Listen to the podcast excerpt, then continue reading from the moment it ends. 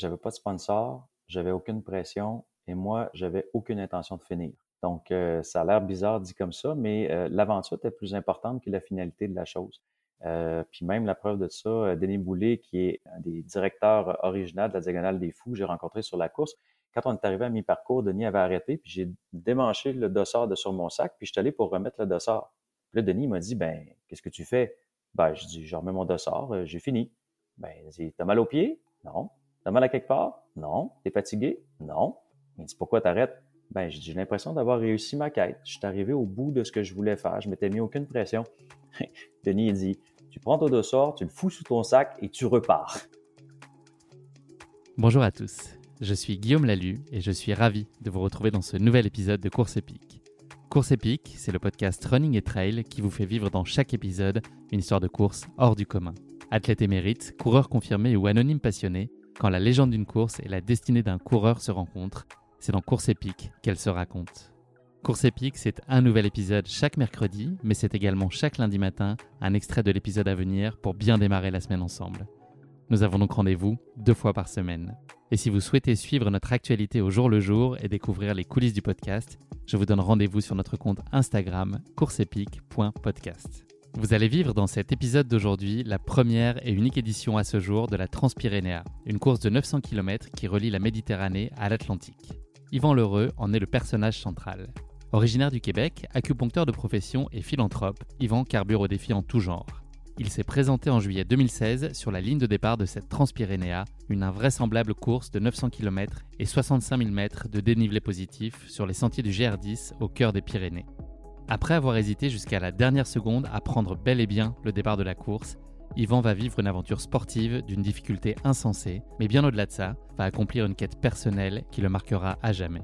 Il nous en parle aujourd'hui avec philosophie et sagesse, mais aussi avec beaucoup d'humour. J'ai vraiment passé un moment aussi agréable que passionnant en sa compagnie. Mais je ne vous en dis pas plus. Yvan va vous raconter tout ça bien mieux que moi. Bienvenue dans notre nouvel épisode de Course épique, l'aventure intérieure. Bonjour Yvan et bienvenue dans ce nouvel épisode de Course épique. Je suis ravi d'échanger avec toi. Bonjour Guillaume, je suis vraiment content d'être là. Merci pour l'invitation, ça m'a agréablement surpris.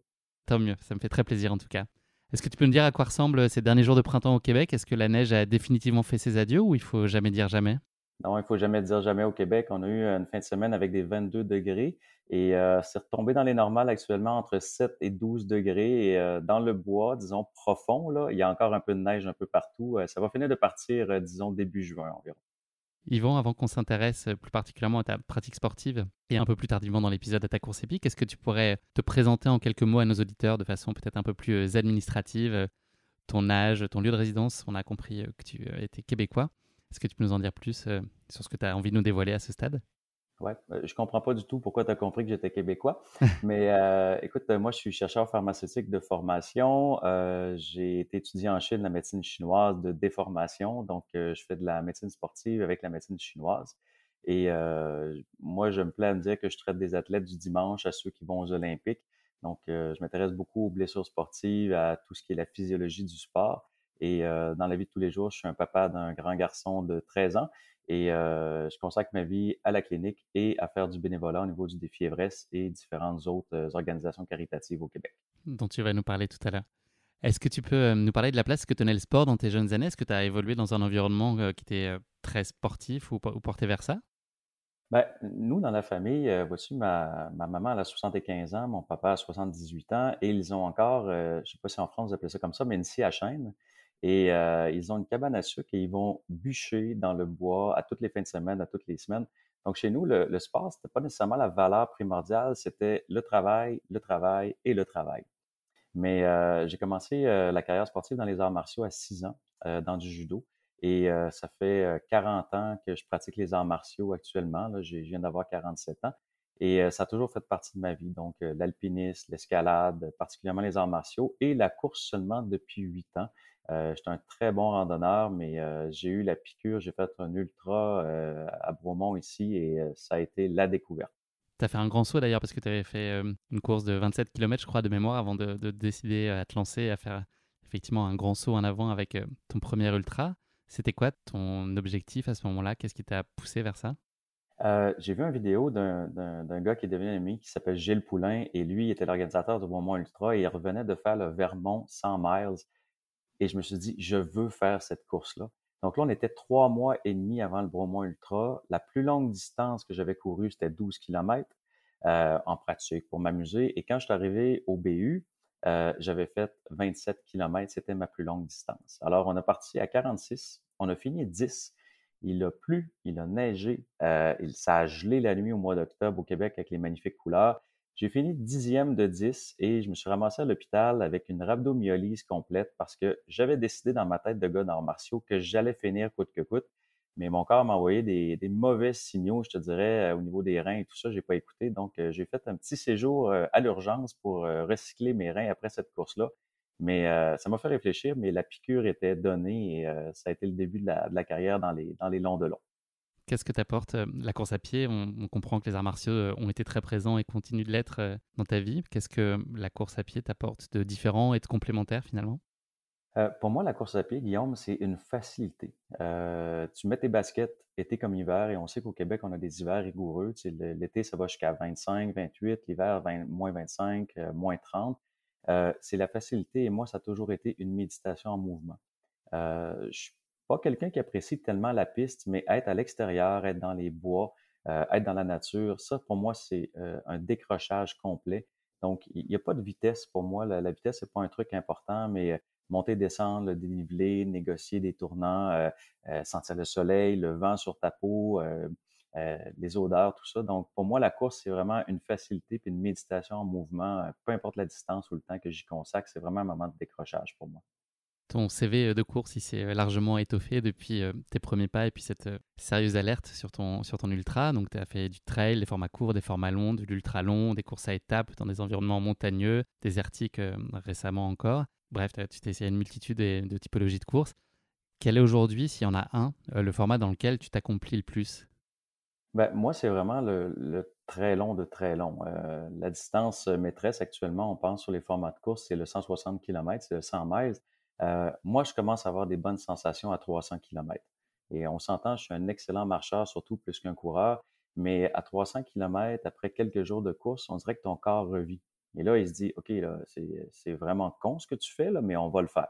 Donc, euh, monte, descend, dénivelé, de la caillasse. Donc, moi, ce que j'apprécie, c'est vraiment tous les formats qui dépassent le 300 km, où est-ce que là, tu as, une épuration totale de ce que tu es. Tu tombes dans un rythme primaire, ce que moi j'appelle la litanie. Euh, des fois, c'est même plus avancé, c'est même plus marcher, c'est avancé. Fait que tu sais, c'est respecter tes bases. Respirer, boire, s'hydrater, manger, faire de l'hygiène, parce qu'après quelques jours, ça devient primordial, dormir un peu, puis ensuite tu avances quand on tombe dans cet état-là, cet état méditatif où est-ce que tu as tassé tout ce qui fait partie de la société, tout ce qui est l'extra, moi, c'est quand je rentre dans, cette, euh, dans cet instant-là que je suis au mieux. Et cette envie, justement, euh, il y a la notion de défi sportif, malgré tout, mais derrière ça, c'est une aventure humaine et une quête spirituelle. Est-ce que c'est vraiment euh, des choses qui sont révélées à toi? Ou est-ce que tu as toujours eu ce tempérament et cette envie à la fois de, de tester et puis aussi ces besoins de très tôt de te recentrer, de te trouver ou de te retrouver? Ben, moi, je pense que tu as tout dit.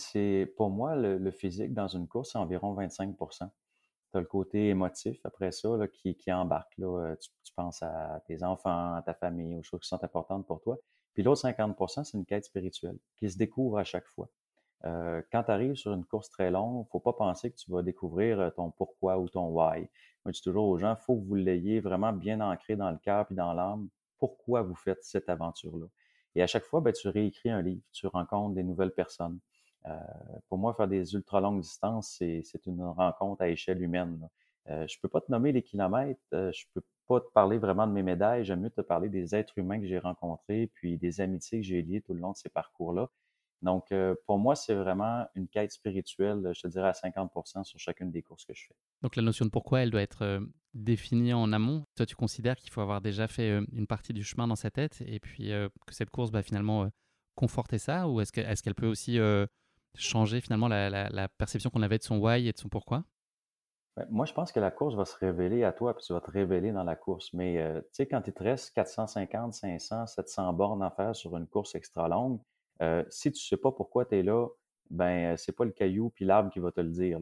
Il faut vraiment que, faut vraiment que tu aies une conception extrêmement forte de qu'est-ce que tu fais, pourquoi tu le fais, puis que tu sois capable de le projeter dans le temps puis dans l'âme pour réussir à, finir ta course. Puis après ça, ben, il y a l'agrément de toutes les rencontres humaines, les bénévoles, les autres coureurs, les gens de l'organisation, tout ça. Mais fondamentalement, tu dois savoir qu'est-ce que tu fais dans tes baskets ce matin-là. Il y a plein de courses très différentes, je l'ai évoqué, auxquelles toi tu as pu t'essayer. Est-ce que tu arrives à, dessiner les contours pour toi de, des, moments que tu, enfin, tes moments favoris d'une course? Et puis qu'est-ce que pour toi doit avoir une course pour, pour qu'elle soit réussie selon ta compréhension et selon les, raisons propres qui t'ont mené à elle? Mais qu'est-ce qui fait qu'une course, toi, tu en sors grandi, je ne sais pas, mais en tout cas avec un sentiment d'accomplissement important? Ben, moi, je pense, euh, comme je te disais, j'ai été étudié en Chine, donc euh, dans, la mentalité chinoise. Mais euh, le yin et le yang, c'est le vide et le plein. Dans des courses très longues, tu chemines le jour et la nuit, puis tu chemines aussi avec des gens et seul. Et moi, c'est l'équilibre de ça dans une course qui est très, très, très important. Ces moments de solitude-là, où est-ce que tu vas te retrouver avec tes pensées, avec des choses que tu as épurées. parfois, émotivement, il faut passer quelques trucs au tordeur, il faut aller se questionner, il faut aller faut aller rechercher des choses. Puis à d'autres moments, ben, au contraire, tu es avec des gens et là, tu, tu, tu partages une expérience humaine, un échange qui, euh, en général, plus la course s'allonge, euh, on va à l'essentiel. Moi, ça, c'est mon grand mot, l'essentiel. Mais euh, je me rappelle d'avoir discuté avec des gens sur le décès d'un frère, d'une sœur, de ce qui s'était passé. Puis les gens allaient tellement dans l'émotion dans l'essentiel parce que tu penses plus à envelopper les trucs quand tu es rendu là. C'est, euh, tu es vraiment dans les vraies choses et ce partage-là est, humain et euh, extrêmement, extrêmement important pour moi sur les courses. C'est l'équilibre vraiment entre le vide et le plein, les rencontres humaines et les moments passés seuls où est-ce que tu peux méditer, tu peux transcender des choses à l'intérieur de toi. Comment est-ce que tu t'organises, enfin, ton année de course, comment elle se décide et c'est quoi les, les, critères déterminants pour te, pour te dire, bah, voilà, mon, mon objectif euh, cette année, ce sera ça enfin, Est-ce que tu te laisses guider? Est-ce qu'il te faut une ou deux, un ou deux rendez-vous un peu maîtres dans l'année qui vont être toi tes, tes guides et tes piliers aussi pour aider à structurer euh, euh, bah, le, fil de l'année? Comment est-ce que tu organises tout ça? Euh, ça, c'est une bonne question assez drôle. tu sais, dans la vie, dans ma tête, c'est des petites cases. Moi, je fais de la médecine, donc, tu sais, on est un peu des enquêteurs. Donc, un symptôme, on va chercher l'origine, les causes, on travaille sur l'hygiène, la diététique, tout ça. Dans mes courses, c'est complètement autre. donc, cette année, je me suis inscrit sur la Triple Crown aux États-Unis. C'est trois courses de, de, plus de 300 km. Euh, jamais un Canadien les avait réussi en un an. Je me suis pas intéressé à ça. C'est un ami qui m'en a parlé. Je suis allé voir les photos. J'ai appuyé sur le bouton. autant que je suis réfléchi et structuré dans la vie de tous les jours, tu sais, je me lève à 4h15 à tous les matins, je m'entraîne, tu sais, mon horaire est hyper structuré. Mais tu t'interdis rien sur la spontanéité. C'est ça. Puis quand j'arrive sur une sélection de courses, c'est complètement émotif. C'est comme j'ai besoin de sortir du cadre puis de ma bulle. Je vois un truc qui m'allume. Le marathon des sables, ça a été ça. Il y a un ami qui m'en a parlé. J'ai juste ouvert le site ça a pris trois secondes, j'ai cliqué, je me suis inscrit. J'ai même, même pas réfléchi. Fait que euh, c'est, un peu un exutoire, un échappatoire, un, moment de, je voudrais de cultiver autre chose chez moi que, la routine. Fait que mes sélections de courses, c'est complètement aléatoire. Et ça veut dire que très vite, tu rebascules dans une organisation beaucoup plus structurée. C'est-à-dire qu'à l'instant où tu t'es dit, OK, euh, du 27 avril au 6 mai l'année prochaine, je suis à tel endroit, tu es déjà en train de travailler sur euh, ton organisation pour être au rendez-vous comme il faut le 27 avril? Ah oui, moi, c'est hyper important. J'ai un coach depuis seulement six mois. Avant, je faisais, comme on dit chez nous, du n'importe quoi.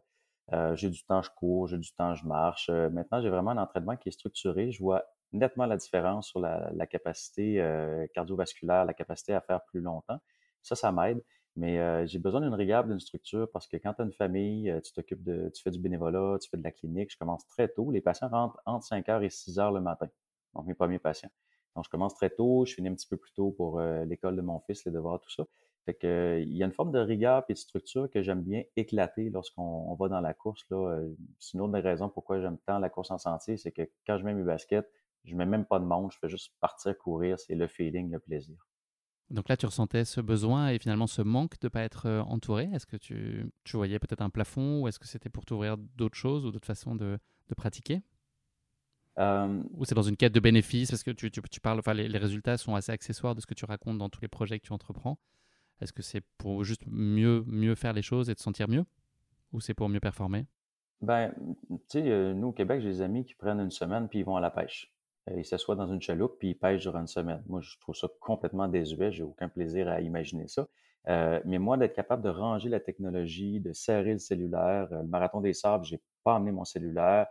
toutes les photos sont dans ma caboche, les images, les rencontres humaines.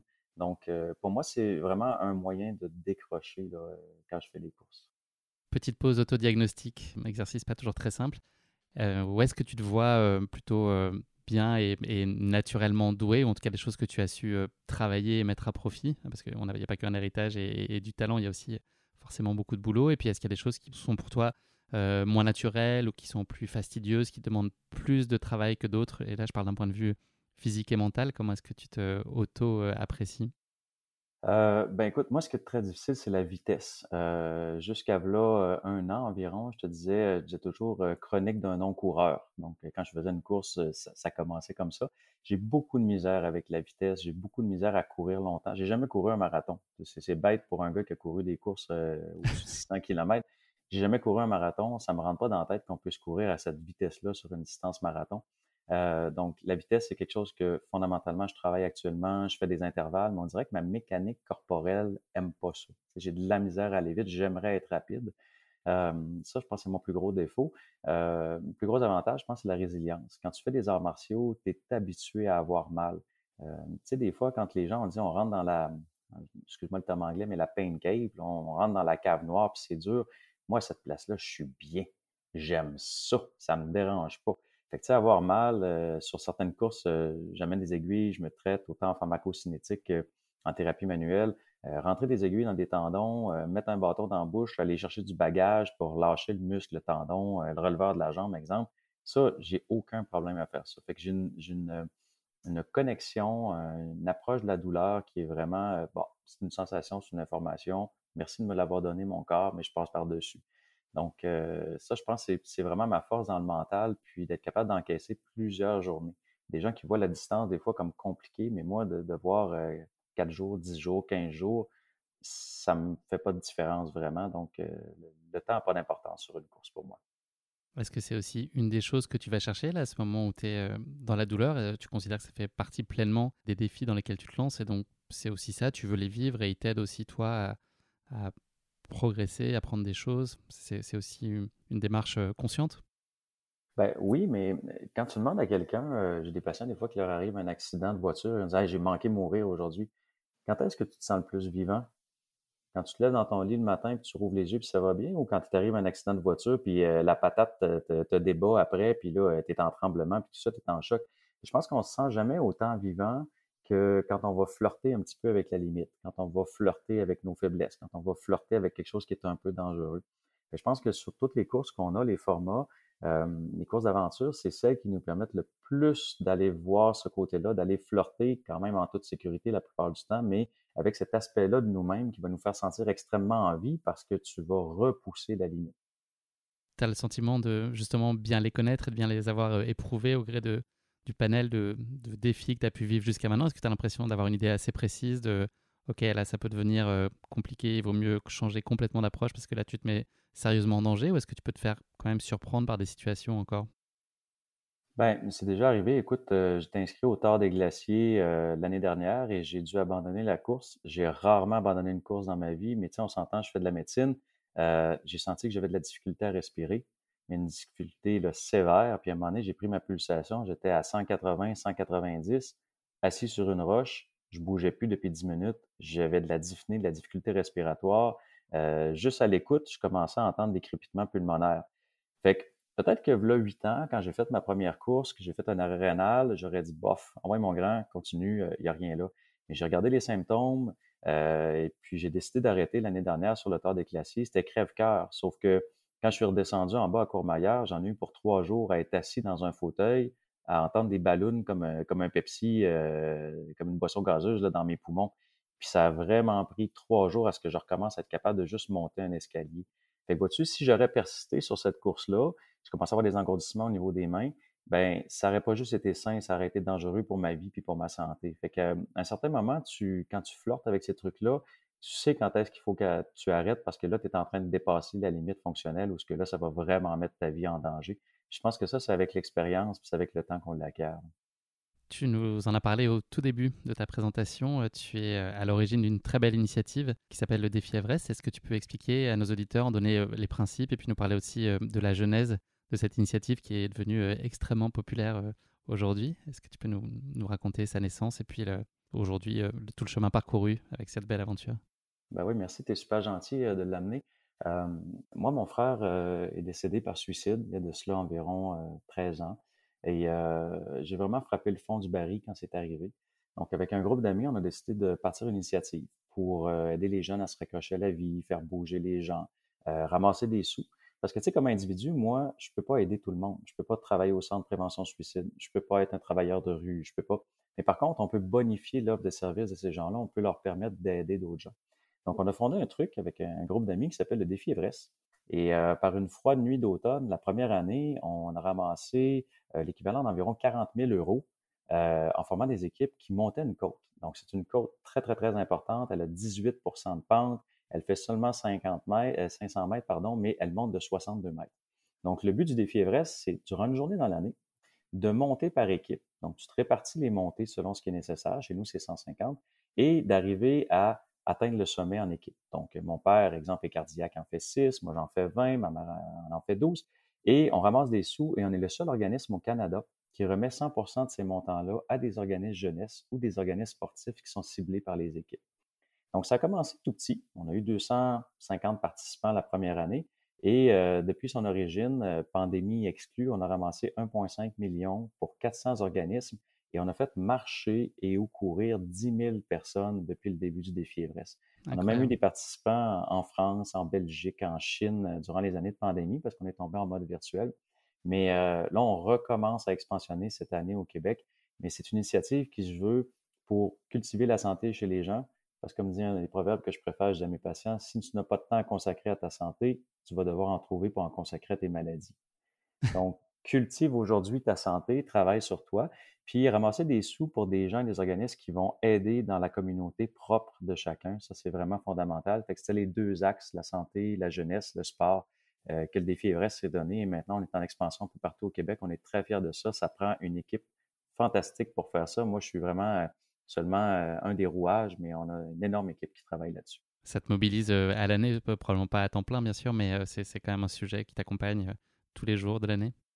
Ben oui, parce que quand tu fais ça, tu as une énorme reconnaissance. Tu à un moment donné, tu peux carburer au succès, tu peux carburer aux médailles. Euh, moi, je carbure beaucoup au bonheur par la reconnaissance des gens qu'ils ont tout le tour. Fait que, tu sais, quand tu redonnes un organisme qui va nourrir des gens, puis que tu vois une dame qui dit que donner euh, sa dernière pomme de terre à ses enfants pour les nourrir durant la fin de semaine, puis que là, tu sais qu'elle va avoir quelque chose à manger dans la prochaine semaine, ben, tu as fait une bonne action, puis ça te fait sentir bien à l'intérieur.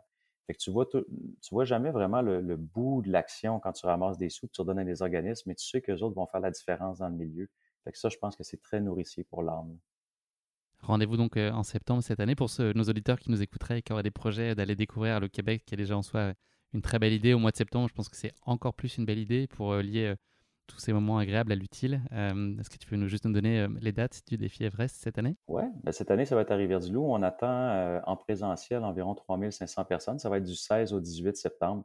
Fait que si les amis d'Europe veulent venir, le Québec, le septembre et octobre dans les couleurs, c'est la magnifique saison. Merci beaucoup. On, prend note et vraiment, je vous invite à en tout cas creuser le sujet du défi Everest si, si le sujet vous intéresse. Euh, on va passer désormais à notre euh, redoutable séquence de la basket chinoise. Euh, c'est un format de portrait chinois version sportif. Aujourd'hui, la basket chinoise fait peau neuve avec trois nouvelles questions. Donc, tu vas malheureusement essuyer les plâtres, mon cher Yvan, avec cette nouvelle formule. J'espère qu'elle va être à peu près conforme à tes attentes et, décente. première question de cette basket chinoise. Est-ce que tu pourrais nous dire quel est le talent que tu aimerais le plus avoir? La vitesse. Clairement, la vitesse. Être capable d'être plus rapide, ça, ça m'aiderait beaucoup. Et un talent autre que sportif? Est-ce qu'il y a des choses que, est-ce que tu voudrais euh, voler, dessiner? La patience, euh, je te dirais, euh, la patience, ce serait vraiment. Je suis un gars, je fais les choses extrêmement vite dans la vie, là, puis je manque un peu de patience, je, je, me l'avoue humblement. Et dans les arts aussi, ce serait un truc que j'aimerais. Si je te fais un dessin, je vais te faire un bonhomme allumette. Il va être très beau, mais ça ira pas plus loin que ça. Ça peut peut-être se vendre en NFT, là, aujourd'hui. Peut-être tu peux en tirer quelques millions en faisant bien les choses. Une erreur qui t'a fait particulièrement avancer dans la vie? Beaucoup les échecs, je te dirais, au niveau sportif, quand tu fais de la compétition, là, tu te butes, puis Albert Jacquard disait, une société qui fait des gagnants, qui fait un gagnant va malheureusement faire des millions de perdants? Fait que je pense que de se frotter à des, échecs sportifs, ça a été très, très, très formateur pour moi. Pour ça qu'aujourd'hui, j'aborde un côté très compétitif, plutôt humain que podium. Dernière question, c'est de Pascal Chinoise, nouvelle formule. Les trois choses que tu emporterais avec toi, non pas au milieu du désert, mais sur une île déserte? Hum, c'est une bonne question, ça. Euh, un couteau, définitivement. Un briquet. Et euh, je pense que quelque chose pour s'abriter, euh, une tente ou une tarpe, ce serait vraiment ça. Et un petit dessin de ton fils. Eh oui, ça c'est ça c'est clairement ça. Sur toutes mes courses, j'ai le dessin de mon fils qui me suit depuis des années. Merci beaucoup Yvan. Le moment est venu de parler de ta course épique, la Transpyrénéa. Je vais commencer par deux chiffres qui vont nous donner une idée assez précise du défi qui s'est présenté à toi. Ah, donc ça, c'est ce que dit la théorie. 866 km et 60 000 mètres de dénivelé positif et autant de négatif.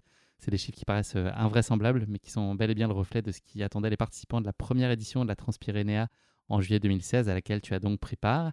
Il semblerait d'ailleurs que le kilométrage réel soit plus marqué que les chiffres que j'annonçais, a globalement euh, plutôt 900 euh, km, voire plus pour certains. En tout cas, ça a été ton cas. La Transpyrénéa, c'est donc une course hybride à la croisée des chemins entre le raid, l'ultra raid et la randonnée. Si on parle d'un point de vue sportif, c'est évidemment beaucoup d'autres choses spirituelles, ça tu nous le raconteras.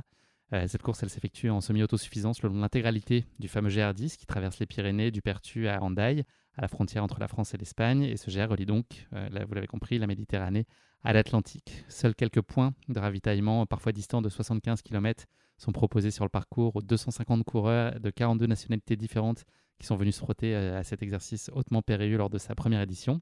La tête de course mettra globalement une douzaine de jours à réaliser ce parcours titanesque, l'arrière du peloton plutôt entre 15 et 16 jours, en sachant que deux tiers des personnes qui étaient sur la ligne de départ ont dû abandonner en cours de route et n'ont jamais vu la ligne d'arrivée. Voilà en gros ce qui plante le décor, donc on a compris qu'on allait faire une course quand même particulièrement épique, je pense, euh, aujourd'hui. Avant qu'on parle d'elle un peu plus dans le détail et que tu nous partages euh, cette expérience euh, exceptionnelle que tu as pu vivre à cette occasion, c'est l'heure de la question qui pique de course épique qui va se présenter aujourd'hui sur la forme d'un vrai faux, assez court, puisqu'habituellement j'en pose trois, là ça va être un seul.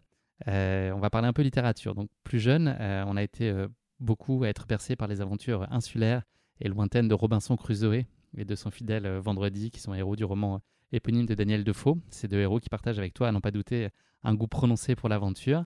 Voilà ma question qui pique pour toi. le roman Robinson Crusoe a donné lieu à une suite qui se passe en partie dans les Pyrénées. Est-ce que c'est vrai ou est-ce que c'est faux? Est-ce qu'il a quitté son île pour aller d'un seul coup entreprendre les Pyrénées? Je vais dire faux. Yvan, c'est vrai. Ah Eh oui.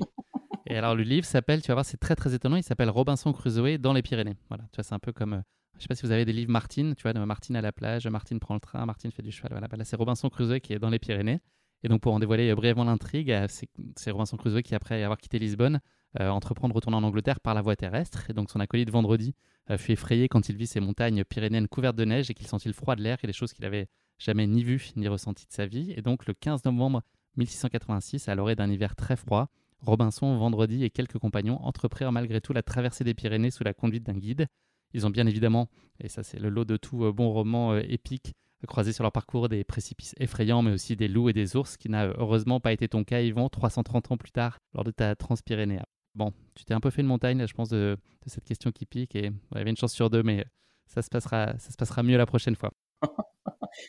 Mais je, suis vraiment impressionné. Je savais même pas qu'il y avait une suite. Parce que tout le monde a lu Robinson Crusoe, bien sûr, mais je savais pas qu'il y avait une suite. Elle est beaucoup plus confidentielle. J'avoue que j'ai dû creuser un peu euh, dans Internet pour réussir à arriver jusqu'à cette, euh, cette histoire-là. Voilà, en tout cas, on le saura. Il y a une suite qui se passe euh, bel et bien dans les Pyrénées. On va donc parler maintenant de ta Transpyrénéa. C'est pour ça qu'on est là aujourd'hui, cette grande aventure de 900 km au cœur des Pyrénées. J'ai souvent l'habitude de demander à ce stade de l'épisode à mon invité comment est née l'idée de participer à cette course épique. À toi, Yvan, plutôt que comment, j'ai envie de demander pourquoi. Quelle était euh, ta quête intérieure? Parce que c'est aussi ça dont il s'agit. Quelle était-elle sur celle-là? Est-ce qu'elle était particulière et propre par rapport à, d'autres motivations pour aller sur d'autres courses? Ben, écoute, euh, moi, j'avais fait euh, le, GR20 en Corse en 2015. j'avais fait des ultras de 50 à 100 miles. mais jamais j'ai fait une course de ce type-là. Puis c'est vraiment une séparation euh, avec une, femme fantastique que j'aimais de tout mon cœur à ce moment-là. Puis on s'est séparés pour toutes les bonnes et les mauvaises raisons.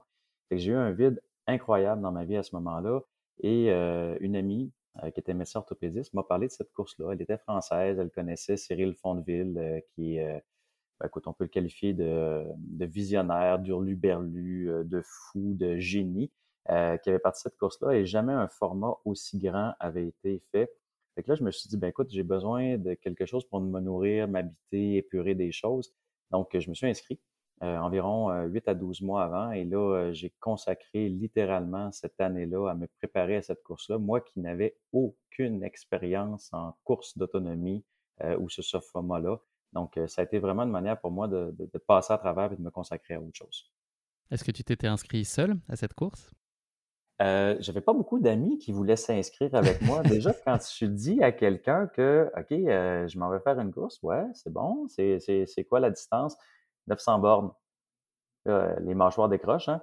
Fait que, tu sais, tu peux parler du tort des géants, des, des, des, trucs de format 300 quelques kilomètres, mais, tu sais, je veux dire, quand tu dépasses le 500, euh, on dirait que l'imaginaire humain arrête de calculer. Puis là, tout le monde te regarde et euh, ils pensent que tu leur fais une blague. Là. Fait que non, j'ai pas eu d'amis qui ont voulu s'inscrire avec moi, malheureusement. Comment est-ce qu'on se prépare à une telle course? Est-ce que tu peux nous donner euh, les grandes lignes de ta prépa? On va d'abord parler de l'aspect euh, entraînement physique, avec euh, notamment cette perspective de gérer des températures élevées qui sont très changeantes.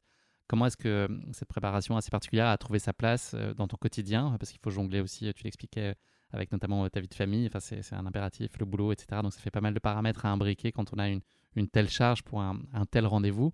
Comment est-ce que tout ça s'est orchestré et mis en musique? Ben écoute, euh, moi j'avais trois trucs que je voulais travailler. Euh, le premier, c'était l'aspect physique, bien sûr. Ça, c'est facile pour les gens d'approche de comprendre ça. Donc, euh, on est au Québec. tu as déjà vécu au Québec. Tu sais un petit peu qu'est-ce que ça a l'air. on n'a pas de haute montagne ici. Donc, moi, j'ai un centre de ski. Attachez-vous bien, les amis. Il fait 132 mètres de dénivelé. ça, c'est tout un centre de ski. Donc, ça, c'est la montagne que j'ai le plus proche de moi, qui est à 45 minutes. Sinon, il faut aller très loin en Gaspésie ou sur la côte nord. Donc, je me présentais au centre de ski trois fois par semaine et je faisais 5 à 7 heures de montée-descente en dessous vraiment du, du, mont de pente ou la piste la, la, la, plus, la plus importante. Et euh, avec le sac chargé à, à 10 kg, 12 kg. Puis sans tricher, là, avec euh, tout, le matos, avec l'eau, euh, j'allais, récupérer de l'eau à la source, je continuais. Il y avait une idée de progressivité, Yvan, ou c'était tout de suite, tu étais obligé d'aller sur des, un rythme, enfin une charge aussi importante que ça? Non, non, non, ça a pris des mois avant que je fasse ça. Les, les premières fois, là, tu sais, quand tu as une pente à environ à 30 là, même si ça fait juste 132 mètres de dénivelé, là, euh, les jambes veulent arracher. Hein. Au début, je commençais par une heure, deux heures. Là. là, tu te fais des tendinites, là, tu te fais des, euh, problématiques irritatives. Fait là, ben, j'ai progressé tranquillement, pas vite. Mais à la fin, là, avant la période de repos, euh, avant la course, j'étais rendu à faire 100 à 120 km dans un centre de ski par semaine. Parce que je savais que sur les Pyrénées, c'était vraiment ceux qui ont fait le GR, le GR10 ou autre, ils le savent, c'est en dents de. Hein. J'ai l'impression que ça fait juste monter et descendre, c'est des montagnes qui sont très, très, très encaissées. Donc, euh, moi, ça a été ma meilleure préparation à ce moment-là pour ça. Euh, donc, beaucoup de musculation, des arts martiaux, euh, du renforcement. Fait que ça, c'était mon premier tiers. Puis le reste, c'était vraiment l'alimentation. Donc, j'ai coupé durant un an le café, le thé, le sucre, l'alcool. Donc, ça a vraiment été une épuration totale à ce niveau-là. Je mangeais hyper bien, je cuisinais tout ce que, tout ce que je mangeais. C'était une euh, contrainte pour toi Tu as l'impression d'avoir fait des sacrifices ou très vite c'est devenu euh, ta routine et tu... Non, les bénéfices étaient tellement évidents que ça a été finalement très vite simple pour toi de l'accepter? Ouais, ben là, vois-tu, on discute ensemble, je suis en train de prendre un petit café. Le, café, ça a été, le café, ça a été plus dur. Une bonne bière, ça a été difficile. Mais euh, on dirait qu'à chaque fois que tu dis non à ces choses-là dans ta préparation, tu dis oui, tu te choisis après sur les difficultés qui vont arriver durant la course. Fait que je pense que chaque privation, euh, chacun a son niveau, chacun a ses trucs qui sont plus durs pour lui. Mais chaque privation te prépare. Euh, dans la préparation mentale aussi, il y avait le fait de sortir à l'extérieur souvent. Donc, euh, j'ai dormi avec mon duvet qui était un confortable 8 à 12 degrés C. J'ai dormi à moins 14 dehors sur la galerie de la maison. Donc, tu sais, passer des nuits, là, vraiment, là, comme on dit chez nous, sur la corde à linge, dans des conditions difficiles, euh, monter la terre, puis sous la pluie, sous la neige, recommencer, volontairement créer des hypothermies pour avoir froid aux mains, pour pouvoir travailler le matériel. Fait que je me, comme je connaissais strictement rien, j'ai dit je vais me mettre dans les pires conditions possibles. Puis au Québec, on est quand même assez chanceux pour ça. Donc, euh, vraiment une préparation mentale, un peu, je te dirais, en lien avec les arts martiaux. avec les arts martiaux, on, casse beaucoup de choses avec nos mains, avec différentes parties de notre corps. On entraîne notre corps à, tolérer de la douleur, à aller plus loin dans, dans, les difficultés. Fait que c'est vraiment l'approche avec laquelle je l'ai fait. Et le dernier tiers, selon moi, était le plus important, c'est vraiment la préparation spirituelle. Fait beaucoup de lecture, beaucoup de méditation, un ensemble de soirées passées avec des gens à discuter, de la recherche. J'ai un ami cardiologue qui m'a suivi tout le long.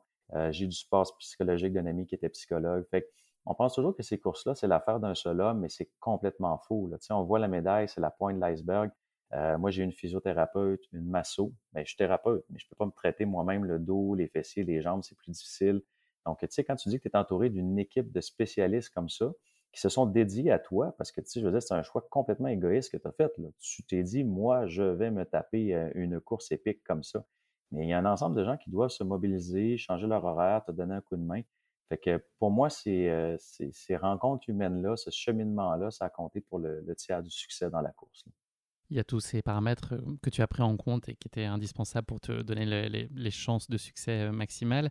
Il y a aussi, tu as pas mal bûché et préparé la partie topographique. Tu as aussi pas mal étudié, je crois, le terrain pour savoir un peu où tu mettais les pieds. Et tu as été, je pense, très méticuleux dans cette approche-là aussi pour limiter finalement l'effet de surprise autant que tu puisses le faire.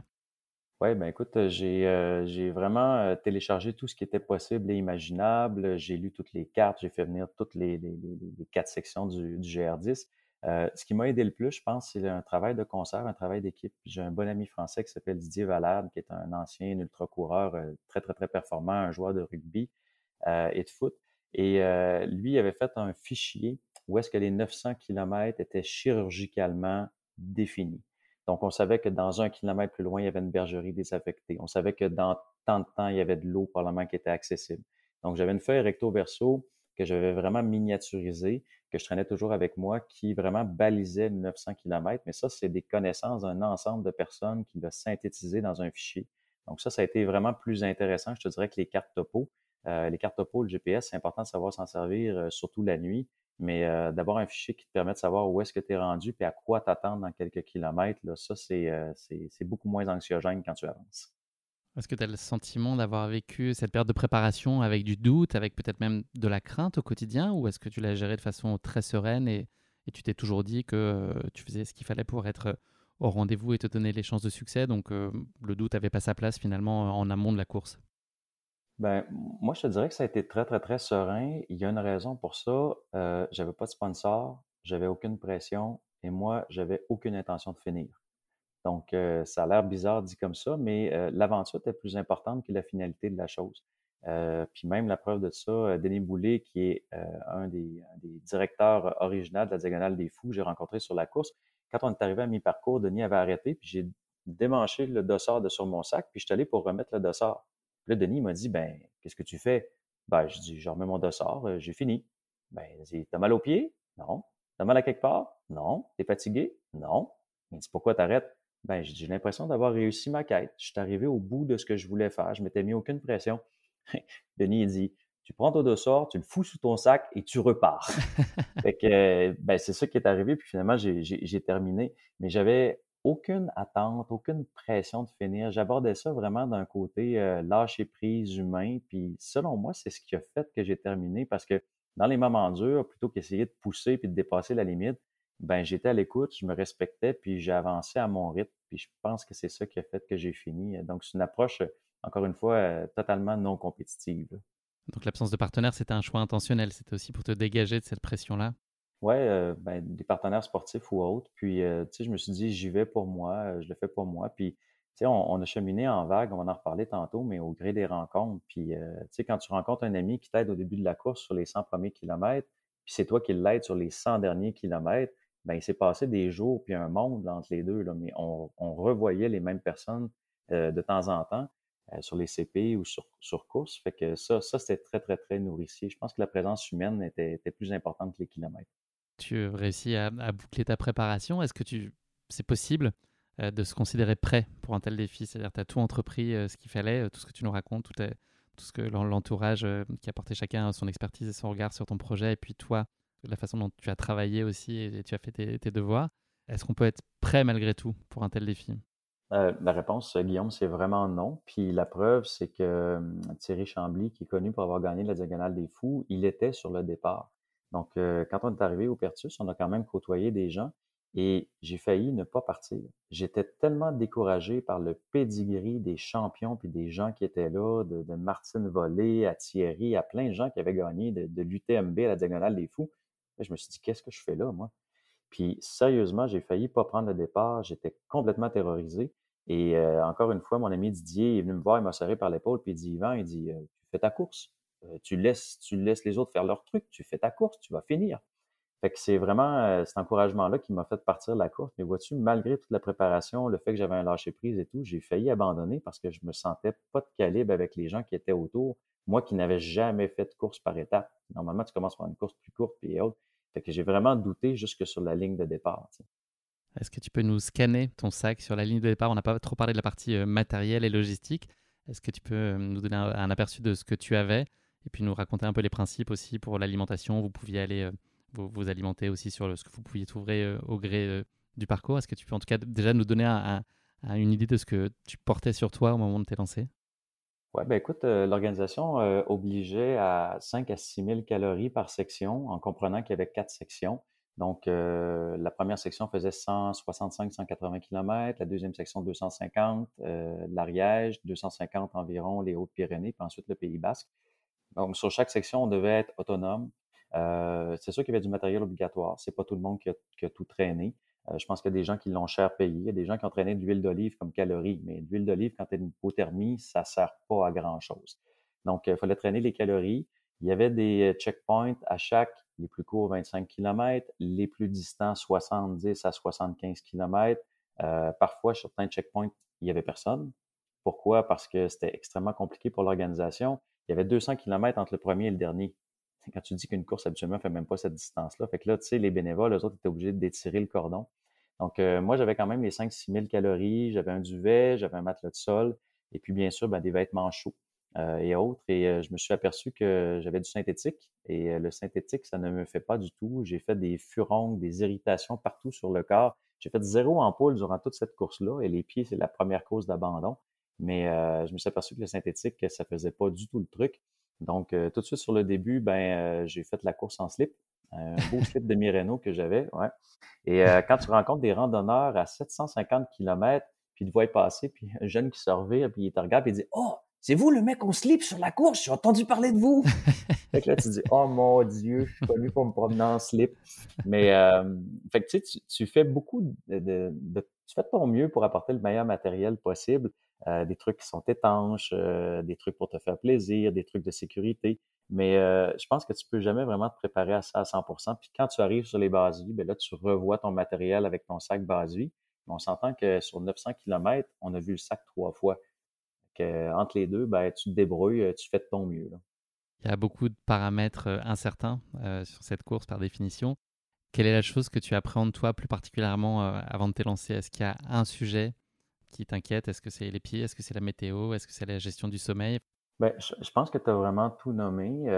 moi, ce qui j'ai fait vraiment attention, c'est les pieds. Donc, à chaque 25 bornes, j'arrêtais, euh, quand il faisait soleil, j'enlevais les, euh, les, chaussettes, je faisais sécher au soleil, je crémais mes pieds, je laissais sécher. S'il y avait des névés euh, ou s'il y avait une rivière froide, je glaçais les pieds, je laissais tremper les pieds, sécher.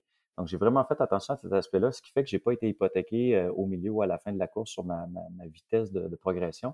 ce qui a été le plus difficile, c'est vraiment la gestion du sommeil. les trois premiers jours, je pense que j'ai dormi moins de quatre heures.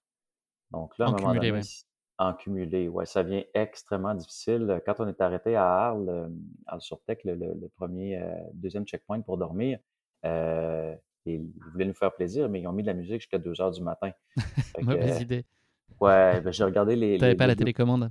Non, ben, j'ai regardé les deux confrères avec qui on était. On dormait sous des tables, puis j'ai dit à, Sylvain puis Fred, j'ai dit écoutez, on, repart, c'est impossible, on dort pas.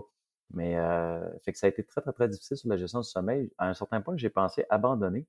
Et là, j'ai fait un contrat avec moi-même à la troisième journée. Je dis, écoute, tu as envie d'abandonner. Ça passait 100 fois par jour que tu avais envie.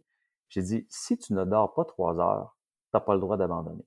Si tu as dormi trois bonnes heures, là, je te donne le droit d'abandonner. Fait que mon esprit a fait un contrat avec lui-même.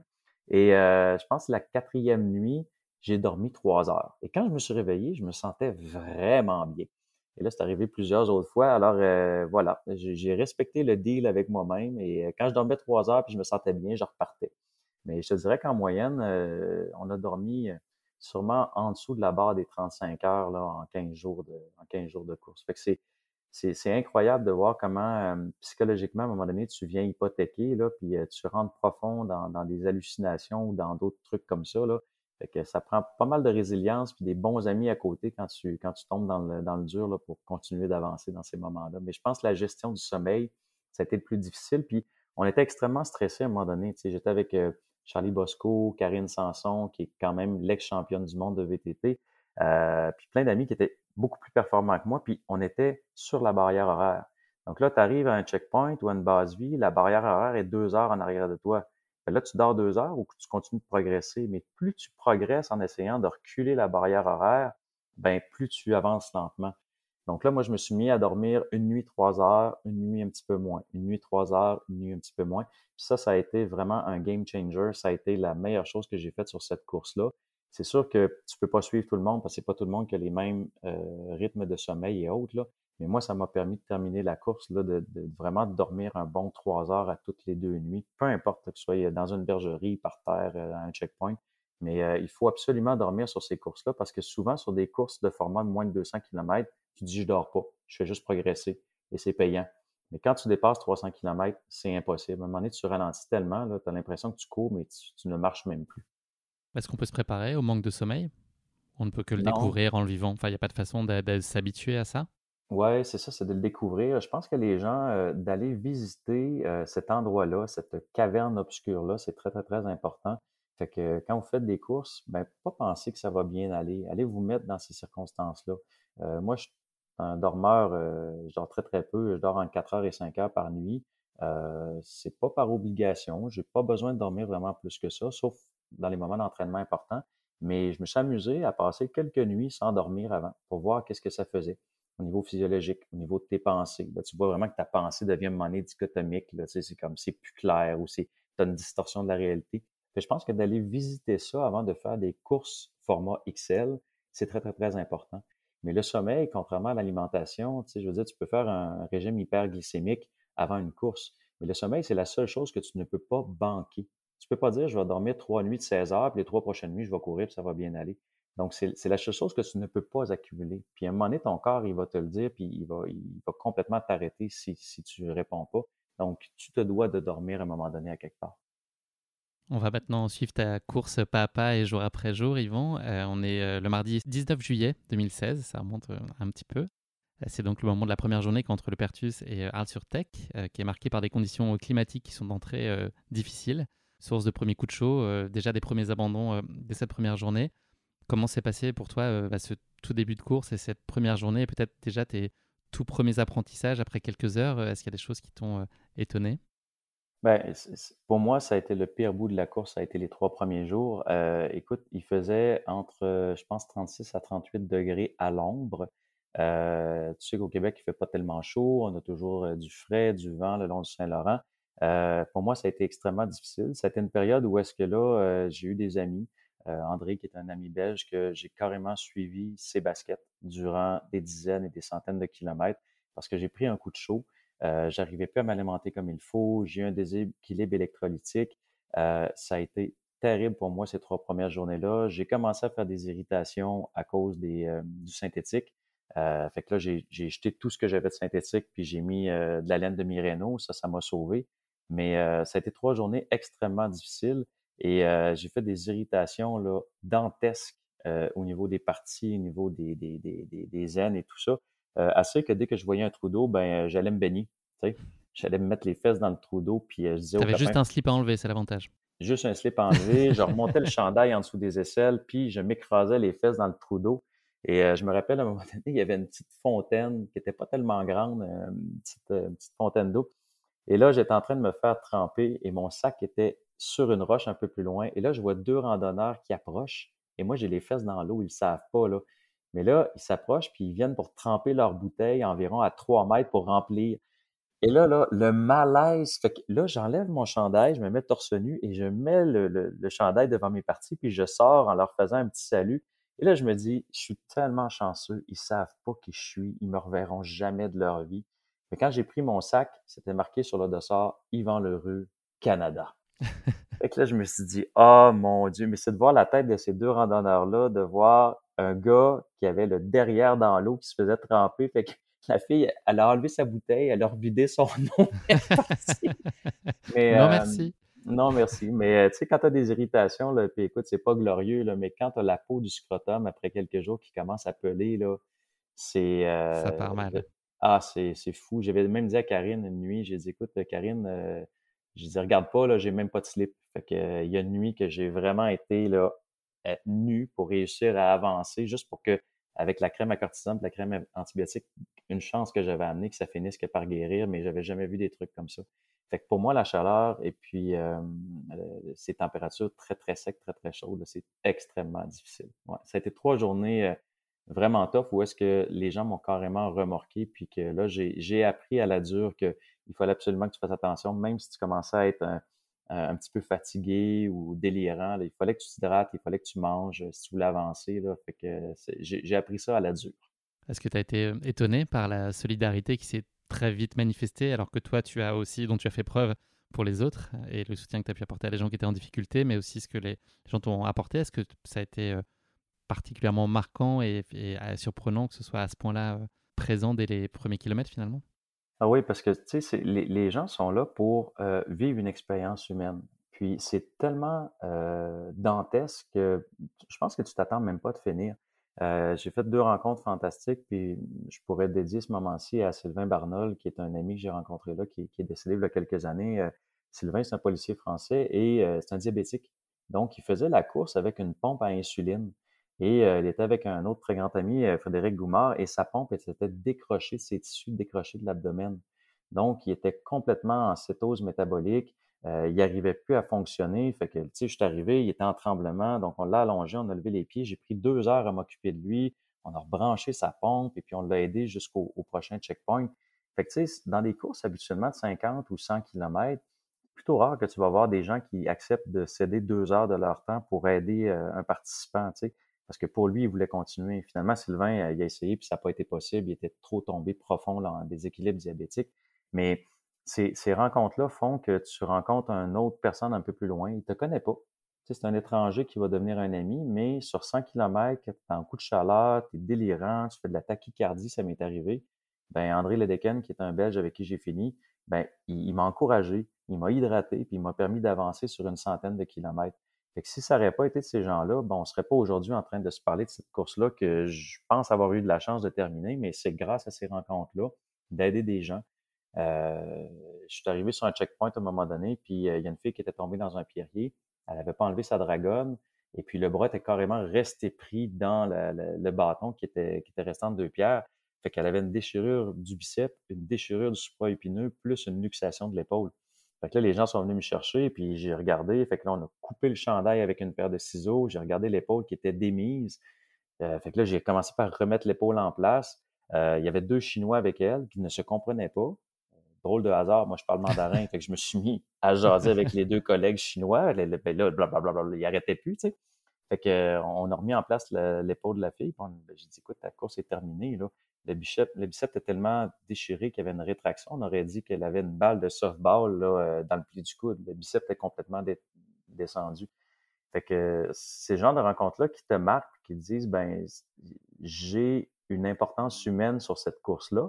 Et puis, euh, les gens aussi ont une certaine importance sur cette course-là.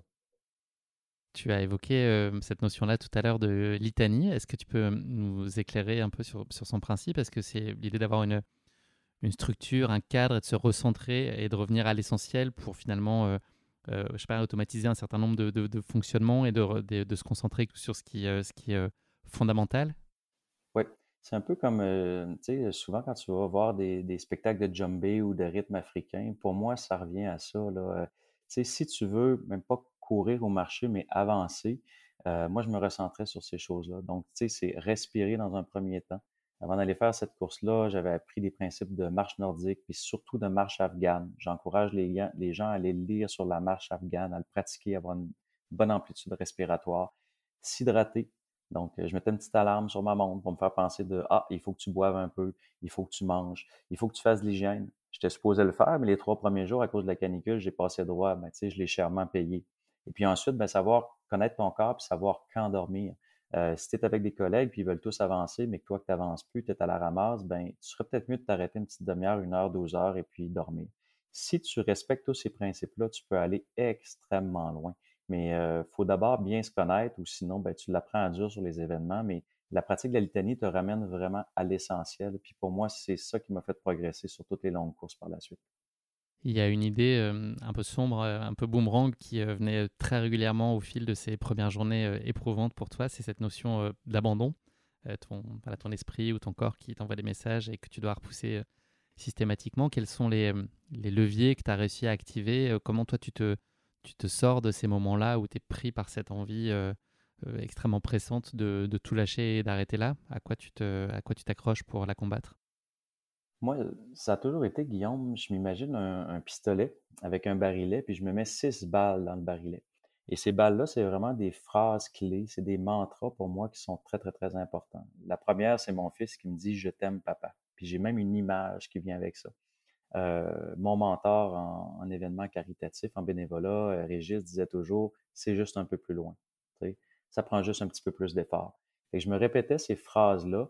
Et quand il en avait une qui fonctionnait moins, ben, c'est comme si je rechargeais le fusil, puis je me tirais une balle dans la cuisse, puis je disais OK, euh, là, c'est euh, une amie dit toujours souris, même si tu n'as pas envie. Moi, dans le dur, ça me fait rire cette phrase-là. Je ne sais pas pourquoi. Souris, même si tu n'as pas envie. Fait que là, tu as choisi d'être là, ris. Fait que toutes ces petites phrases-là, j'en ai environ 5-6, et là, ils me donnent toujours le, petit kick, le petit plus pour repartir quand c'est très, très dur. Puis il y a des fois que je me répétais, là, mais 100 000 fois de suite, là, en avançant, c'est juste un peu plus loin, c'est juste un peu plus loin. Tu à travers les hallucinations, euh, les périodes que tu t'endors la nuit, tout ça, ça, ça me donnait un, gros coup de pouce pour euh, avancer.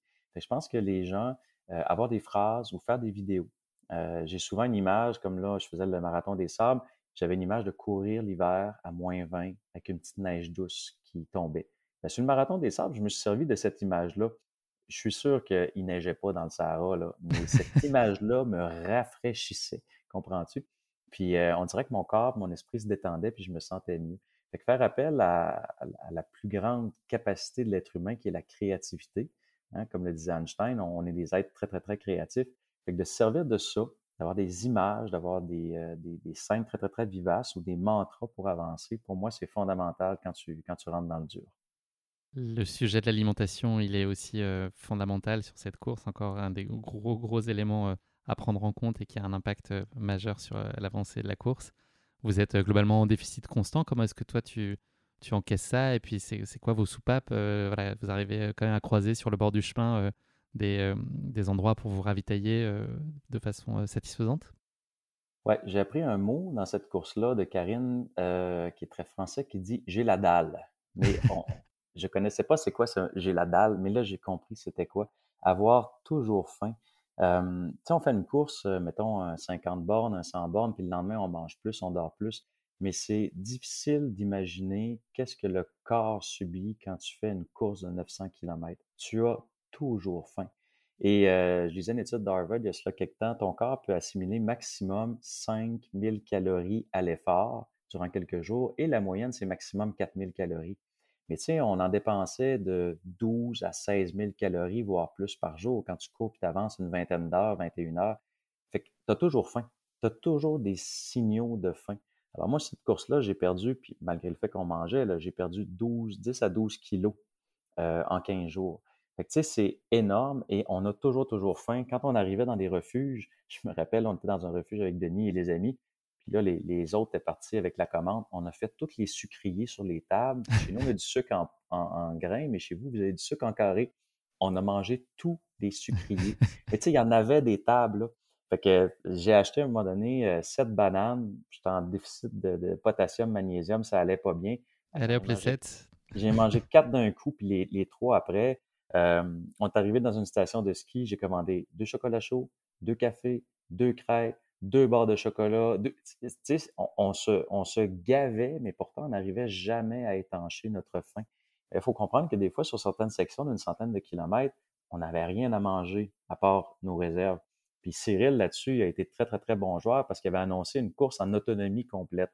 Euh, je pense qu'il a acheté une tonne et quelque chose de nourriture. Fait que c'est sûr que là, c'était des raviolis, des riz puis tout ça, des pâtes on était content de manger ça. À un moment donné, j'ai mangé quatre assiettes de pâtes, une en arrière de l'autre, puis j'ai fini avec une assiette de riz, puis après ça, je suis allé me coucher. Puis quand je me suis levé trois heures après, j'avais encore faim. Fait que c'est incalculable, le, rapport à ton corps à la faim, ça te tenaille. C'est, vraiment impressionnant. Sur ce format de course-là, là, tu, as toujours faim. Tu voudrais toujours manger. J'ai acheté un pot de Nutella d'une petite, euh, petite, épicerie de village. À un moment donné, redescendu. Je l'ai mangé avec ma cuillère et je l'ai fini en le, en le lichant avec les doigts. Là. Quand tu dis manger un pot de Nutella en dedans de 10 minutes, là, n'importe qui, il y aurait la nausée. Là. Mais là, non, je n'aurais mangé un deuxième, je n'aurais eu un deuxième. Tu sais, c'est incalculable comment tu as la dalle et comment tu as faim. C'est impressionnant. Place maintenant à la deuxième partie de votre parcours. Vous êtes en Ariège, donc euh, il est désormais impossible pour vous de faire marche Ariège. Voilà, c'était juste pour la blague. Euh, la quatrième journée, elle va être euh, aussi très particulière. Elle va être marquée par un choc thermique qui va vous voir perdre euh, quasiment 30 euh, degrés après une ascension de 2500 mètres et qui va ensuite vous euh, gratifier de bien jolies surprises météo. Comment est-ce que tu te sors de ce contexte-là un peu désagréable? Ben écoute, moi j'ai commencé à chanter des chansons de Noël. À ce moment-là, je me suis cru au Québec. Ça allait. en fait, le, changement de température a été super bénéfique pour moi. tu l'as dit, la température est passée de 36-37 environ à 3, 4, 5 degrés C. Euh, il s'est mis à avoir de la brume, à venter, à pleuvoir. Et là, quand tu penses que ça va mal, ben là, la grêle arrive. quand il grêle, il commence à avoir des éclairs. Euh, quand le son t'arrive en même temps que l'image des éclairs qui tombent autour de toi, tu es dans, un, plateau d'altitude. On était sur le plateau de Bale. Euh, c'est vraiment impressionnant. On est rentré dans un refuge et littéralement, c'était des gens qui étaient affalés sur le sol à l'entrée. Il y avait de l'eau partout. Euh, c'est un refuge, je pense, qui pouvait accommoder peut-être, euh, je dirais, 15 à 20 personnes, mais là, on était un, nombre incalculable de personnes à s'entasser là-dedans. Il pleuvait à la pluie battante. Euh, là, j'ai décidé de m'arrêter, puis j'ai vraiment dormi 5 heures à cet endroit-là pour réussir à repartir. Puis c'était le bon choix. J'ai laissé partir les confrères devant. Et la température a baissé. Et ceux qui connaissent pas l'Ariège, c'est vert l'Ariège, c'est magnifique. Mais toute l'humidité qui vient de la Méditerranée vient se précipiter sur les plateaux ariégeois et euh, c'est pas les sentiers les mieux balisés non plus. Il y a beaucoup de boue. Cyril avait dit ceux qui passent l'Ariège peuvent prétendre à finir la Transpyrénéa. Ben, je peux te garantir que c'est vrai. La plupart des gens ont frappé leur mur là, mais moi, qui venais du Québec, ça a vraiment été un, moment où ce que j'ai apprécié que la température diminue. Mais ça a été un moment extrêmement difficile pour tout le monde. Des vallées très, très, très encaissées, beaucoup de boue, des conditions météorologiques très, très, très difficiles. Donc, il fallait accepter de progresser beaucoup plus lentement si on voulait euh, continuer à cheminer à ce moment-là. Est-ce que la barrière horaire, à ce moment-là, c'est euh, une menace ou c'est un sujet euh, dont tu ne te préoccupes pas vraiment ou par la force des choses, il faut que tu sois quand même attentif et tu ne peux pas vraiment te permettre de baisser la garde?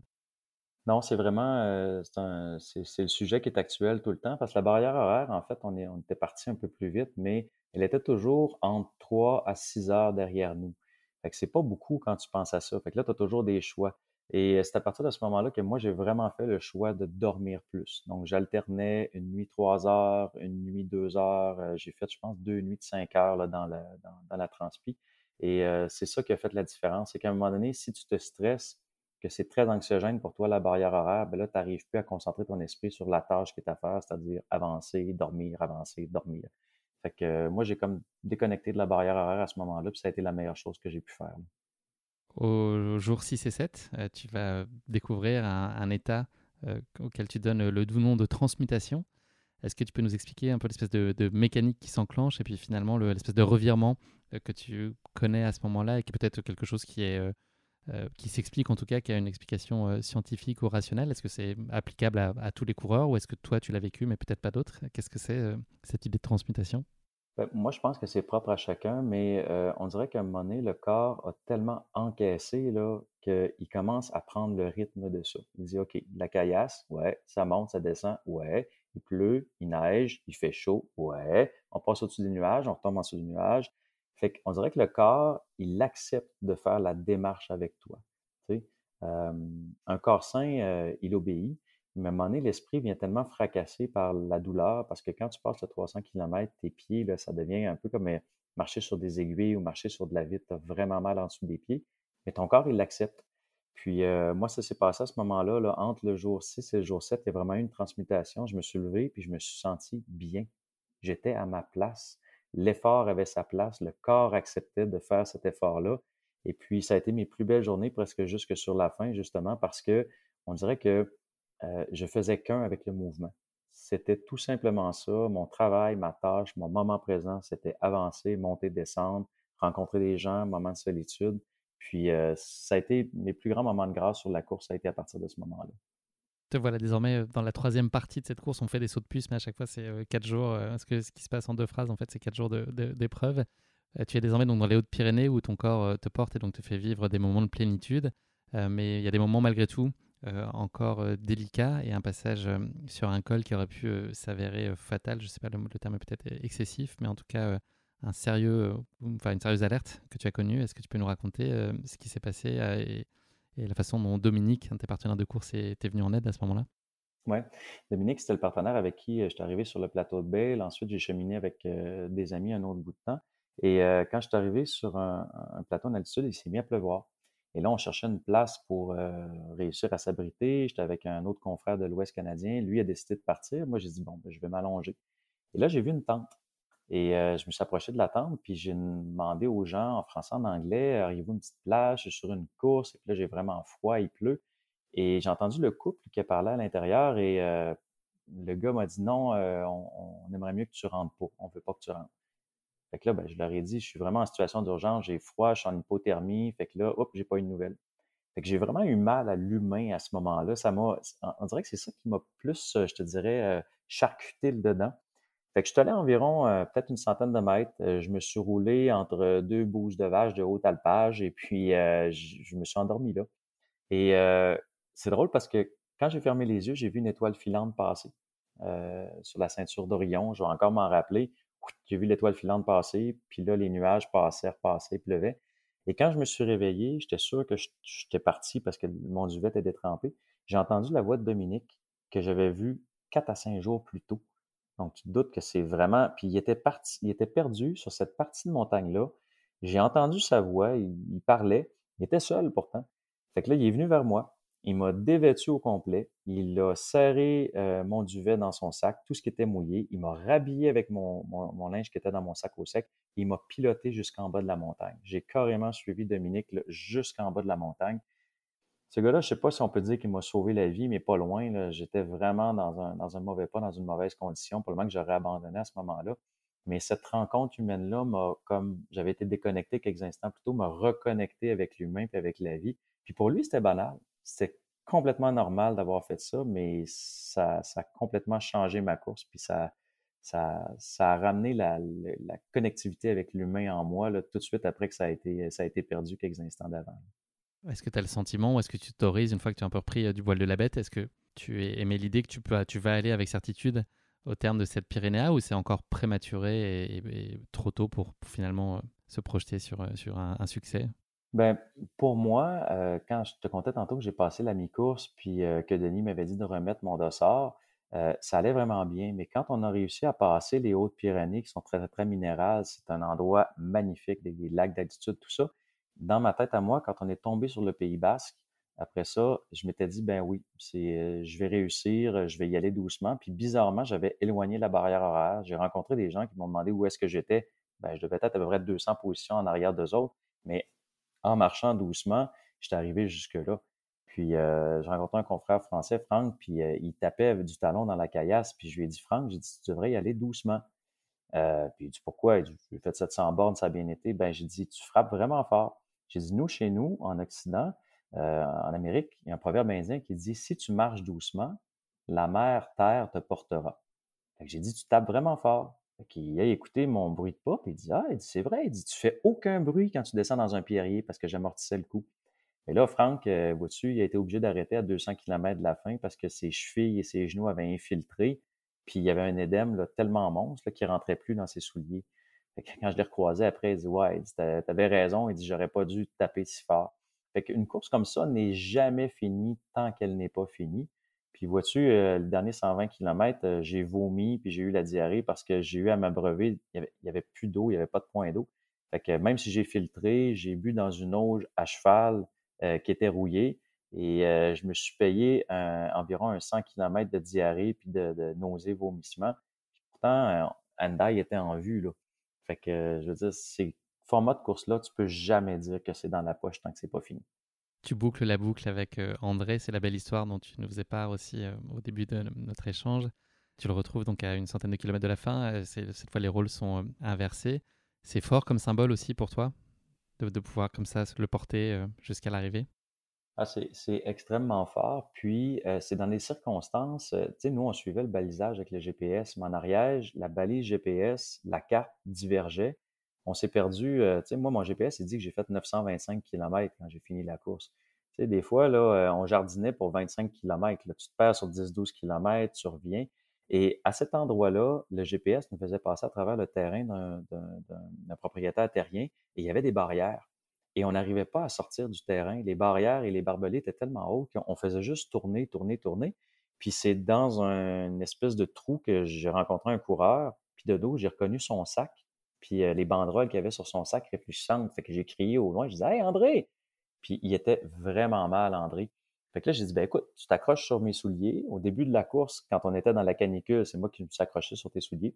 Fait qu'on a cheminé ensemble un bon bout de temps. On s'est posé dans un petit village. On a dormi à l'entrée du village une demi-heure, une heure.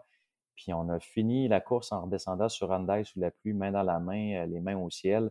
Fait que vois-tu, ce gars-là qui m'a permis de faire la première section de la course, moi, je lui ai redonné, puis je l'ai rencontré sur la dernière section de la course. C'est, des aventures à, échelle humaine où est-ce que chaque point de contact va amener à un autre point de contact. Tu t'aperçois que tout est en interrelation après, mais d'avoir réussi à, l'aider sur la fin de sa course quand il m'avait aidé sur le début, pour moi, ça a été, euh, un beau retour. La fin de la Transpyrénéa approche, ce qui est un synonyme de retour progressif à une certaine forme de, réalité euh, de laquelle vous viviez euh, assez loin depuis pratiquement deux semaines. Est-ce que c'est un moment que tu appréhendes ou est-ce que c'est un moment que tu, malgré tout, tu attends? Euh, moi, je te dirais que c'est un sentiment commun que tout le monde a eu, que j'ai parlé avec qui j'ai fini. Euh, on est arrivé à la mer, à Hendai, puis tout le monde n'avait qu'un seul désir, c'était tourner les talons et refaire le chemin à l'envers. C'est, complètement absurde quand tu dis que tu as les pieds mais démolis, plein de micro-fractures qui se voient pas, tu as maigri, mais le contact avec les lumières, les gens, le bruit, la technologie, c'était vraiment agressant on dirait que quand tu es rentré profondément en toi-même, le fait de retourner à ça, c'est comme si tu sortais d'une dépendance là, euh, alcoolique ou à une drogue, puis là, tu revois la drogue, tu te dis, ouf, j'ai-tu vraiment envie de retourner là? on dirait que la connexion avec soi sur ce format de course-là euh, t'amène à questionner ton mode de vie, puis ce que tu fais, puis la, proximité, l'intensité des relations que tu as, puis des découvertes avec les gens. Fait que, on a fini la course, on s'est assis, il y avait un petit buffet. écoute, personne n'avait dormi, mais on, a pris le temps d'attendre les gens qui arrivaient, puis tout ça, c'est impressionnant. Tu, finis une course comme ça, tu n'as presque pas dormi, mais tu as de l'énergie à revendre. Mais je pense que tout, le monde qui était là aurait choisi de repartir dans les sentiers à ce moment-là. C'est assez indescriptible, puis dichotomique comme, comme émotion, mais je pense que c'était ce que tout le monde ressentait à ce moment-là. Est-ce que tu ressentais aussi une forme de nostalgie et de, de vide en quelque sorte, ou est-ce que c'est un sentiment que tu connais pas ou que tu n'as pas l'habitude de, connaître? Ben, je te dirais que oui, sauf que ce qui a permis de te, faire avancer sur les, kilomètres, c'est vraiment ta famille, c'est les pensées de tes amis, euh, euh, c'est ce contact-là euh, spirituel interne avec eux. Quand tu termines une course comme ça, c'est sûr que je pense que tu as envie de rester dans les sentiers, tu as envie de rester dans un rythme primaire, mais j'avais vraiment hâte de revoir mon fils, ma famille, de reconnecter avec les gens aussi. Fait que tout ce qui t'a porté au long de la course, ben, quand tu arrives à la fin de manière très, très, très épurée, ben, ce qui reste dans ton cœur et à tes pieds, c'est ça. C'est l'essentiel. C'est ces gens-là, c'est les relations. tu t'aperçois que tous les biens matériels, tout ce qui est autour, c'est accessoire. Quand tu acceptes de te dépouiller puis de faire une aventure comme ça, euh, tu ressors avec des expériences humaines et des gens. Je pense que les kilomètres sont difficilement quantifiables, mais la, la qualité des relations, elle, elle demeure. Quelles sont les principales clés de ta réussite dans la quête de, cet objectif et de ce que voilà, la Transpyréna avait à, t'offrir? Qu'est-ce qui fait que tu, tu t'en es sorti et que tu as pu aller au bout de cette expérience? Moi, je pense que c'est vraiment le travail d'équipe.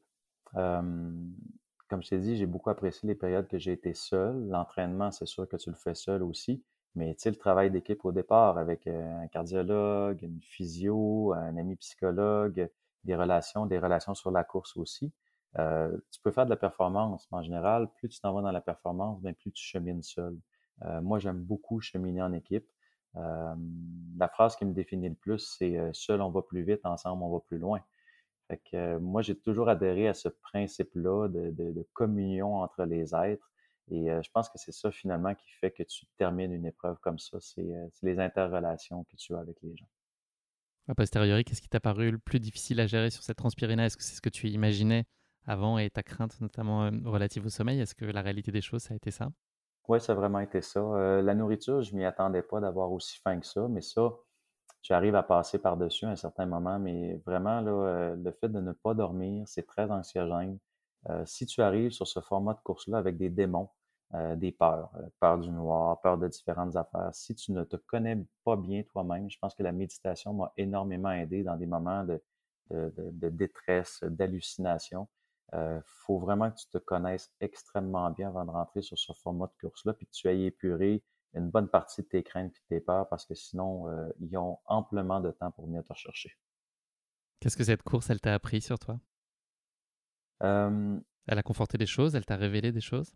Oui, puis j'étais vraiment en paix rendu à mi-course, comme je te disais, mais je pense que ça m'a appris qu'on a seulement les limites qu'on s'impose, puis les limites qu'on s'impose dans le temps aussi. Si j'aurais décidé d'être parmi les dix premiers, c'est sûr que j'aurais jamais terminé cette course-là. Premièrement, parce que je, ne pense pas avoir la capacité de faire ça, je me serais grillé, puis deuxièmement, parce que j'aurais eu aucun plaisir. L'être humain, on est une petite bébite qui carbure au plaisir. Fait que si tu veux rester dans le plaisir, il faut que tu connaisses bien ton why, tes objectifs. Et puis moi, ça m'a appris que je suis capable d'aller très, très loin en cheminant ma vitesse, en aidant les gens, en me faisant aider, mais euh, toujours en restant dans le plaisir. La question est très complexe déjà pour mes invités qui ont euh, fait des courses de quelques dizaines de kilomètres. Alors là, elle va être encore plus pour toi, euh, qui a parcouru 925 kilomètres. S'il n'y en avait qu'une, l'image que tu retiendrais si je, si je te dis Transpyrénées, là tout de suite, la première chose à laquelle tu penses, la, chose que tu vois en premier? L'amitié. L'amitié, c'est la première chose que je vois. Frédéric Goumard, avec qui on est un très grand ami, j'ai fait l'Euphoria d'Elsim avec lui, les partages qu'on a. Cyril Fondeville, qui est un homme incroyable, créateur. Je pense que ce que je retiens de cette aventure à échelle humaine, c'est vraiment l'amitié. Qui perdure aujourd'hui, c'est des gens avec qui tu es en contact encore aujourd'hui et tu entreprends des projets communs? Mais totalement. Puis écoute, euh, il va y avoir la deuxième édition de la Transpyrénéa l'année prochaine, en 2013. Euh, Cyril m'a approché pour être ambassadeur ici parce que moi, j'avais un leitmotiv sur la Transpyrénée qui était l'essentiel. L'essentiel de la rencontre, l'essentiel avec les gens, l'essentiel de la découverte avec toi-même. Puis Cyril m'a dit, tu as tellement fait un, bel hommage à l'essentiel, puis aux rencontres, aux gens que tu as aidés, aux gens que tu as traités. Il dit, je t'offre un dossard. Cyril m'a offert le dossard numéro un sur la Transpyrénéa 2. Euh, je l'ai accepté. Je vais être là avec une délégation euh, franco-québécoise. Mais par contre, j'ai dit, Cyril, je vais payer mon dossard parce que pour m'engager, il faut que j'y mette un effort et cet effort-là, c'est les sous que je, paye pour acheter mon dossard. j'en suis extrêmement reconnaissant et on va être là l'année prochaine avec une délégation. Puis je pense que ça fait des petits. Il y a des gens qui ont vraiment hâte de venir se frotter à ce, format de course-là, puis à venir faire des rencontres humaines euh, d'une intensité et d'une profondeur incroyable. Quand tu dis l'année prochaine, là, c'est 2022 ou 2023 2023. 2023.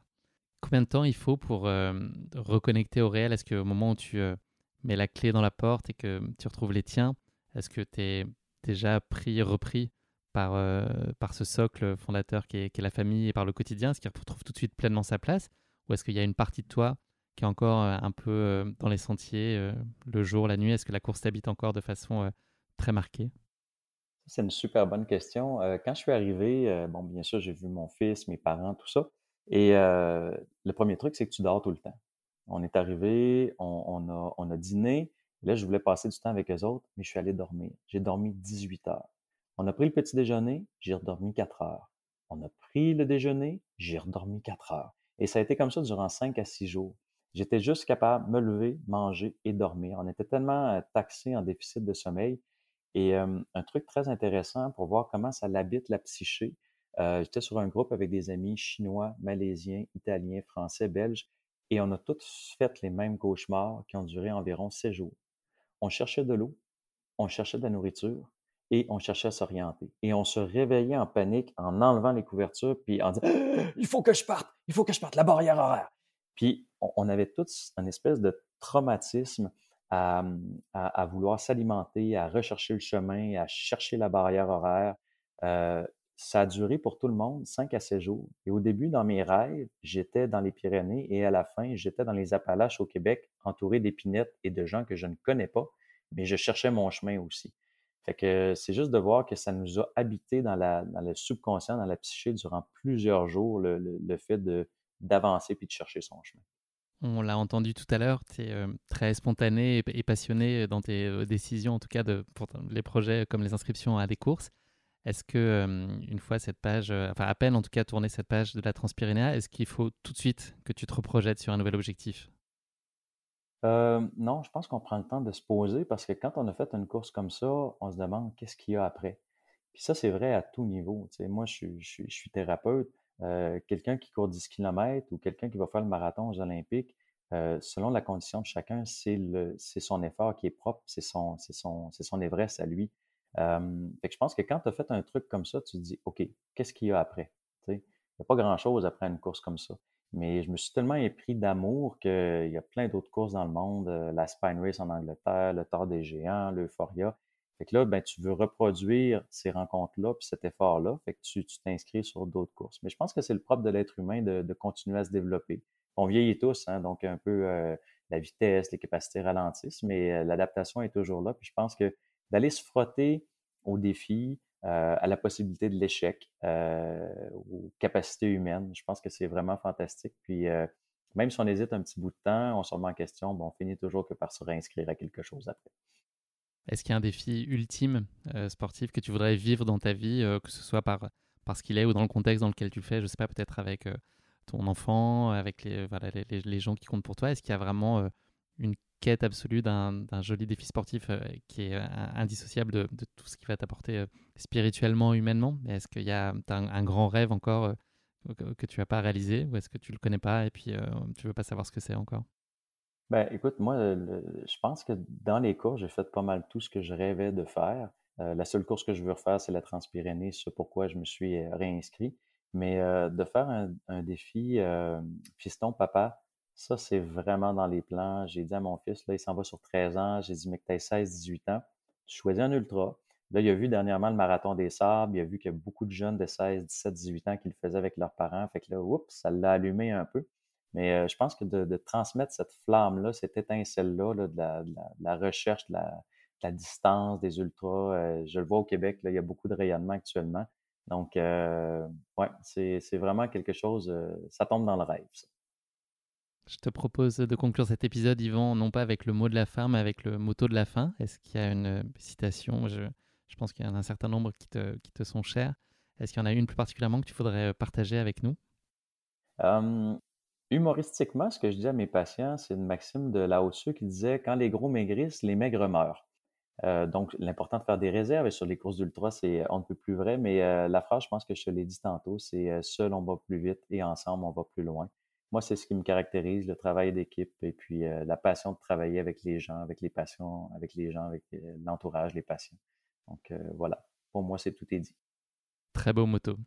Merci beaucoup Yvan. C'est malheureusement déjà la fin de cet épisode. Merci d'avoir partagé avec nous cette course à côté de laquelle j'étais totalement à passer avant que nous nous entretenions, je, dois l'avouer.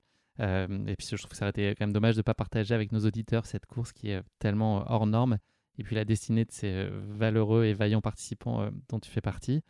Et puis, une belle découverte. Je voulais très sincèrement te remercier à titre euh, personnel pour toutes ces belles valeurs qui te caractérisent et qui transpirent dans chacun de tes propos, que chacun a pu euh, percevoir, je n'en doute pas un instant. Donc, merci également pour ce que tu es. Voilà, c'est une, une envolée lyrique, mais qui est euh, empreinte de, sincérité. C'est très ton, ton, discours et ta personnalité apportent beaucoup aussi, plein ouvre plein de portes et de pistes de réflexion, je trouve. voilà, merci pour tout ça. Et puis, je te souhaite beaucoup de bonheur dans ta vie personnelle, beaucoup d'accomplissement dans tes projets de tout ordre. Et puis, euh, très égoïstement, j'espère qu'on aura le plaisir euh, de se croiser bientôt euh, du côté d'Andaï, au Québec. Enfin voilà, la voie est libre, le champ des possibles est, très vaste.